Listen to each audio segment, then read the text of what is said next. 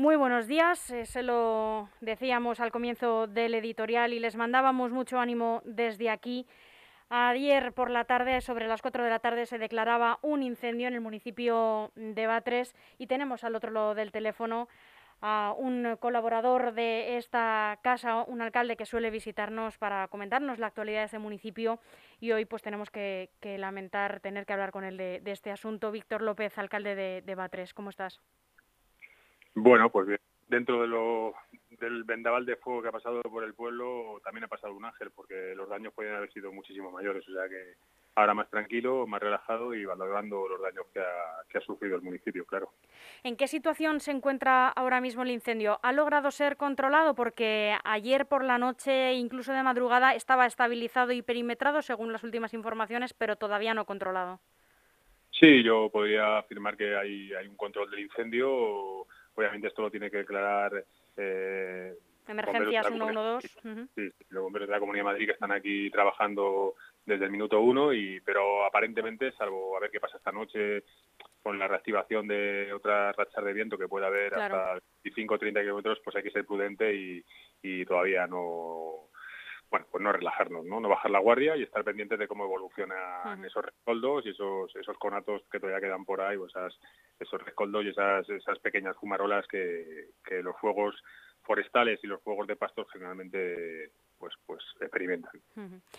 Mm, Víctor, ¿se sabe cómo ha sido originado el incendio? Bueno, eso está el CEPRONA ahora mismo haciendo un análisis, un estudio, está lo tiene en manos de Guardia Civil y y bueno, pues está barajando la posibilidad de que haya sido provocado en función de los focos que hayan aparecido. En principio parece que se, bueno, se, tiene la certeza que se originó en el barranco del Moral y, si hubiese dos focos, obviamente ya indicaría que ha habido ha sido un acto provocado, ¿no? Si hubiese un solo foco, que es lo que se cree inicialmente, pues bueno, pues un fruto de una distracción o algún algún error humano que también sucede siempre, ¿no? Porque esto de alguna manera u otra, salvo que caiga un rayo, eh, los incendios no los provoca el azar, los provoca generalmente el ser humano o por negligencia o de una manera dolosa, intencionada. En este caso esperemos que haya sido por una negligencia y, bueno, pues eh, los servicios de la Guardia Civil pertinentes serán los que determinen si ha sido o no provocado. Hasta ayer por la noche el fuego había afectado ya 191 hectáreas, no sé si ahora ya son alguna más. Eh, ¿Qué daños ha ocasionado sobre todo bueno, a lo que más eh, mm, importa, ¿no? que es a los, los terrenos de, los vecinos, incluso las casas? Eh, ¿A cuánto ha afectado? Bueno, de esas 191 hectáreas, o casi, bueno, sí, 191 hectáreas, hay una parte que no, sea, no está incluido, que es la parte de incendios, pequeños incendios en el interior del municipio, ¿no? que no están incluidos ahí. Pero que tampoco daría muchísimo, el dato tampoco sería muy superior, o sea, estaríamos en torno a esas 191 hectáreas, 192. Y es cierto que la gran mayoría ha sido un incendio agrícola y forestal. También se ha visto afectado, se ha visto afectado lo que es el secadero de Batres, que es un bien de interés cultural, y algún vehículo privado pero lo que es un viviendas no han llegado a ser afectadas. No hay que lamentar ningún daño a viviendas. ni material ni personal, de, salvo, ya digo, lo, lo, que ha afectado al secadero del castillo, que sí que ha, que ha acabado con, con, vehículos y con animales que tenían dentro, y luego también algún daño de alguna caseta o pequeñas eh, estructuras que hay en las parcelas de los vecinos que también ha visto, ha visto afectada. Pero que haya personas que no puedan regresar a su vivienda porque está se encuentre totalmente eh, afectada por el incendio no lo hay, por suerte. Por eso digo que igual que ha pasado un vendaval de fuego, también ha pasado un ángel por Batres, porque yo cuando estuve ayer analizando y viendo que estaba de vacaciones, regresé con mi familia corriendo y a las 11 de la noche estaba aquí y la verdad es que podía haber sido trágico, trágico. Además, eh, por tu propia profesión, además del servicio público que prestas como alcalde, pues me imagino la, eh, a nivel personal y bueno, por supuesto y profesional, pues eh, qué ha supuesto para ti, Víctor. Bueno, para mí, hombre, por supuesto, ver a los compañeros, a mis compañeros de profesión trabajando, obviamente eh, agradecido por el esfuerzo que hacen, porque otra vez se me ha tocado a mí y la implicación que ha tenido el Servicio de Bomberos y todo el Departamento de Emergencias de la Comunidad de Madrid ha sido tremendo, han hecho una labor excepcional y ver a los vecinos, a mis alcaldes con vecinos eh, solicitarme, o sea, ofrecerme cualquier tipo de ayuda, como ha estado hoy aquí también la alcaldesa de Moraleja, Valle, para ver lo que ha pasado, o el alcalde de Serranillos, que ha puesto a disposición sus recursos para que se pudiese ubicar allí el puesto de mando avanzado. Entonces, bueno, pues a estar agradecido. Al final, cuando pasa una catástrofe, alguien vive una situación así, pues, pues hay que sacar pecho del buen espíritu solidario que tenemos en este país, ¿no? Y también sucede entre los alcaldes, sucede también entre los vecinos. Muchos vecinos de, del Álamo de, o de Serranillos han, han, alojado a vecinos de Batres durante esas horas que no podían regresar a su vivienda y todo ha quedado en un susto, pero que bueno que afecta a la imagen de Batres. Batres es un municipio que, tú conoces y que tiene una de las entradas mm. más bonitas del sur de Madrid y que se ha visto afectada y ahora lo que hace falta, bueno, vamos a intentar convocar un pleno urgente y extraordinario para ver si podemos solicitar la declaración de zona catastrófica. De hablar ahora mismo con, la ciudadanía del gobierno y, bueno, pues, pues eso, intentar hacer de tripas corazón, sacar lo mejor de nosotros mismos y cuando hay una catástrofe, pues lo que hay que aprender es de ella. Lamentablemente yo ya estaba trabajando sobre un plan de autoprotección, sobre todo para que era obligatorio para las urbanizaciones de Cotorón y Montebatres, que aquello sí que es una bomba de relojería que en cualquier momento puede estallar, lo llevo diciendo a los vecinos hace mucho tiempo y habrá que hacer un plan exhaustivo para minimizar esos riesgos, porque los riesgos, o sea, que esto pueda suceder, puede suceder en cualquier momento. O sea, da igual, podemos debrozar, podemos... Eh, pero lo que hay que intentar es minimizar, porque obviamente con 50 kilómetros por hora y 43 grados, eh, la cosa es complicada de tener un incendio así. Pero si en vez de haber sido 43 son 39 y tenemos vientos de 20 kilómetros, pues si hemos tomado una medida de prevención podremos minimizar mucho más los efectos del fuego, ¿no? Y sobre todo mm, ralentizar la propagación, que esto también es lo que ha sido un problema, que se ha propagado muy rápidamente, muy rápidamente. Hay muchísimo arbolado en la zona norte de Batres, eh, del municipio, que es del casco, y, y en las urbanizaciones, que las urbanizaciones están mm, mm, eh, sumergidas entre árboles y muchos de ellos son árboles foráneos como arizónicas y eucaliptos, que son árboles eh, pirófitos de rápida propagación y eso sí que es una bomba de relojería. Nos lo habías comentado ¿eh? en la última entrevista, lo habíamos hablado.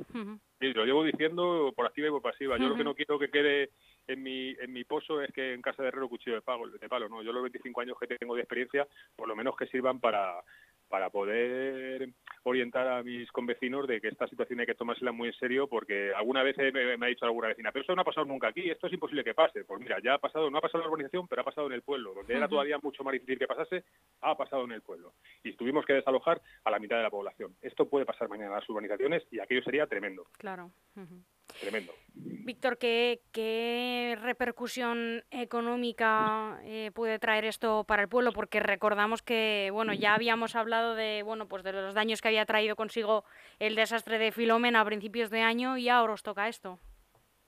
Bueno, yo hablando antes con la subdelegada, con Elena, a ver, entiendo, el Filomena fue un coste que pudimos asumir porque hubo mucha gente que voluntariamente cedió su maquinaria y trabajamos vecinos y, y cargos públicos y, bueno y profesionales codo con codo no a pesar de que no tuvimos ayuda de nadie pues pues salimos adelante y en dos días teníamos prácticamente el 85% del municipio accesible la carretera no pero esa machada ahora mismo no, no la hemos podido hacer. Ahora se nos ha quemado el pueblo y ahora lo que hace falta son recursos primero para poder retirar ese arbolado quemado para poder restaurar la imagen eh, idílica, ¿no? De paraíso que tenía vegetal, que tenía la entrada del pueblo de Batres, que eso es una también de las intenciones que tengo, y por supuesto, el, hoy se lo trasladaba al propietario del castillo, yo quiero que ese, ese secadero se recupere, que no haya, aunque se declare la ruina, eso hay que recuperarlo porque eso es un, un bien de interés cultural para Batres y es un edificio histórico y yo mi intención, como le he trasladado a él y a todo el mundo, es que ese edificio no se pierda. Lo demás, lo demás ya son cosas, bueno, que cada vecino tendrá sus pequeños problemas, le habrá quemado su, que también es importante, ¿eh? porque al final, como le decía yo hoy a la subdelegada, o sea, esto si le pasa a Madrid es un constipado. Si le pasa al municipio de Madrid, pero incluso a un municipio como Arroyo Molinos, que tiene bastante bastante más soporte ¿no? Eh, económico, pero es que en Batres este constipado es, es, es, es, es una neumonía, ¿no? Bilateral casi. O sea, esto eh, nosotros estamos intentando potenciar desde el ayuntamiento la construcción de las zonas urbanas que están, están catalogadas como zonas urbanas para atraer a gente que venga a este pueblo maravilloso que es Batres, ¿no? que es, un, es una auténtica joya del sur de Madrid, donde a, 30 kilómetros de Madrid, a 20 minutos, tienes un municipio donde la tranquilidad es absoluta. ¿no? Pero para eso tenemos que defender nuestra joya, que es el Parque Regional del Curso Medio del Río Guadarrama y nuestro entorno histórico-artístico, que es el castillo y, todos los bienes que tenemos de interés cultural. Entonces eso es eso es lo que se ha visto dañado, ¿no? El pueblo está, la gente está chocada, está afectada, pero pero los batreños y las batreñas son, son gente con mucho coraje y yo estoy seguro de que... De que Saldréis adelante. Sí, sí, sobre todo coraje, ¿no? Coraje, al final sonreír cuesta en esta situación, pero, pero coraje sí que le vamos a echar. Víctor, ¿cómo se espera que transcurran las próximas horas? Con mucha cautela y viendo el viento cómo se, cómo se, cómo responde y los bomberos obviamente que son los, los grandes protagonistas de todo esto, pues estarán estarán pendientes de, la situación para que esto no se reactive. O sea, yo confiando, por supuesto, en el servicio de bomberos, no solamente el de la Comunidad de Madrid, que es el que lleva el peso de todo esto, sino también los de Madrid, la Diputación de Toledo y el Ayuntamiento de Fuenlabrada, que han estado aquí colaborando y, y que, bueno, que hay que estar agradecidos porque la verdad es que Batres se ha convertido en un destino solidario para, para todos los vecinos de la zona, de los pueblos colindantes, pero también para todos los servicios de emergencia de la Comunidad de Madrid que, que han estado aquí, ¿no? incluido el Ayuntamiento de Madrid. ¿no? Y eso es, pues bueno, y Diputación de Toledo. ¿no? O sea, realmente nosotros pues muy agradecidos y eso también, eh, vamos a decirlo de alguna manera, pues, pues hombre, pues eh, satisfechos de ver la respuesta que se nos ha dado y, bueno, pues también emocionados, ¿no? porque esa respuesta que hemos recibido, bueno, pues sobre todo merece un, aplauso por parte de la ciudadanía y que pensemos todos que esto en la Comunidad de Madrid vivirlo es diferente que si lo vives en Ávila, ¿no? Aquí la respuesta que hay es mucho más inmediata, tenemos mucho más medios y, por suerte, y gracias a las administraciones públicas, pues, pues los riesgos que tenemos los vecinos de la Comunidad de Madrid son menores, claro.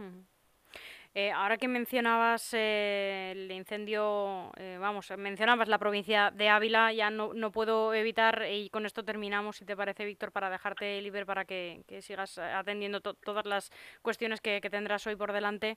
Em, el incendio de Ávila, justamente se, se quejaban los propios vecinos de, de, que se podía haber evitado que trascendiese de esa manera tan brutal, porque se había originado con un coche que, que se había incendiado, que se había dado aviso y que no se había atendido a tiempo.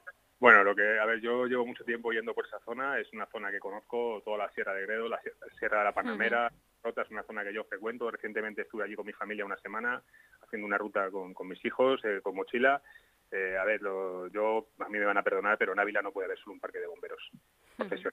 Ávila es una provincia tan grande como Madrid prácticamente y solo tiene un parque de bomberos profesionales en la capital. O sea, la Junta ahí tenía ya que empezar a tomar cartas sobre el asunto y a invertir en recursos porque de brigadas forestales de verano no se vive. O sea, hay que tener ahí servicios de emergencia y no tanto parque de voluntarios como le sucede en el Valle del Tietar, que si no es por los voluntarios de Sotillo Ladrada, una persona tiene un accidente ahí con su familia en un vehículo y tiene que esperar a que lleguen los bomberos de Madrid o que los propios voluntarios de Sotillo Ladrada les, les... No, Segovia y Ávila son dos ejemplos de dos eh, provincia donde yo que no me pase nada allí. Porque es que no hay medios o sea no hay medios de emergencia. Son hay alguna provincia también que está así en, España pero Segovia y Ávila eh, no hay parques de bomberos realmente. Hay uno en Segovia y otro en Ávila. Lo demás son parques de bomberos de, voluntarios que eso es poco serio. O sea que yo por mi parte criticar la situación que tienen provincias como Ávila y como Segovia. Y por supuesto eh, que los vecinos de la zona lo que tienen que hacer es reclamar también mucho más a sus administraciones para que se pongan de esos parques que hace muchísimo tiempo que lo llevan pidiendo, muchísimo mm. tiempo. Y el problema ahí lo tendrán que asumir los responsables políticos que no invierten en esto. Pero bueno, eh, quizá me estoy metiendo donde me deben, pero yo soy un amante de esa sierra, de ese, de, frecuento mucho Ávila y Cáceres y, la parte norte de Toledo y a mí me afecta muchísimo. Anoche venía corriendo con mi familia desde Asturias y, estoy, veía esos focos ahí en Cepeda de la Mora, eh, bueno, estaba llegando incluso a, a, San Martín de la Vega del Alberche, que bueno, toda esa zona ya cercana al, a la sierra al Circo de Gredos, ¿no? Y a la zona de Navarrete. Y hombre, pues, pues la verdad es que también me afecta bastante que eso yo esté como esté y con esas más de 10.000 hectáreas quemadas, por lo tanto, que, alguien, que alguien se ponga las pilas ya. ya. Que para eso, para eso nos votan también. Víctor López, alcalde de Batres. Esperamos que, como, como, decías, pues en las próximas horas el viento sople a nuestro favor, sobre todo a vuestra favor y que, no, se reactive, que no, sople, mejor dicho. Con que no sople. Que no se reactive ese fuego, que se logre controlar y que, bueno, que se ha quedado en un susto, que permanezca así y muchísimo ánimo para ti y para todos los vecinos eh, de Batres. Muchas gracias, Amudena. Voy a seguir con mis tareas, así que, bueno, pues agradecido que os intereséis por este municipio tan, tan bonito que es Batres. Siempre, claro que sí. Muy buen día y mucho ánimo. Gracias. Hasta pronto. Hasta luego.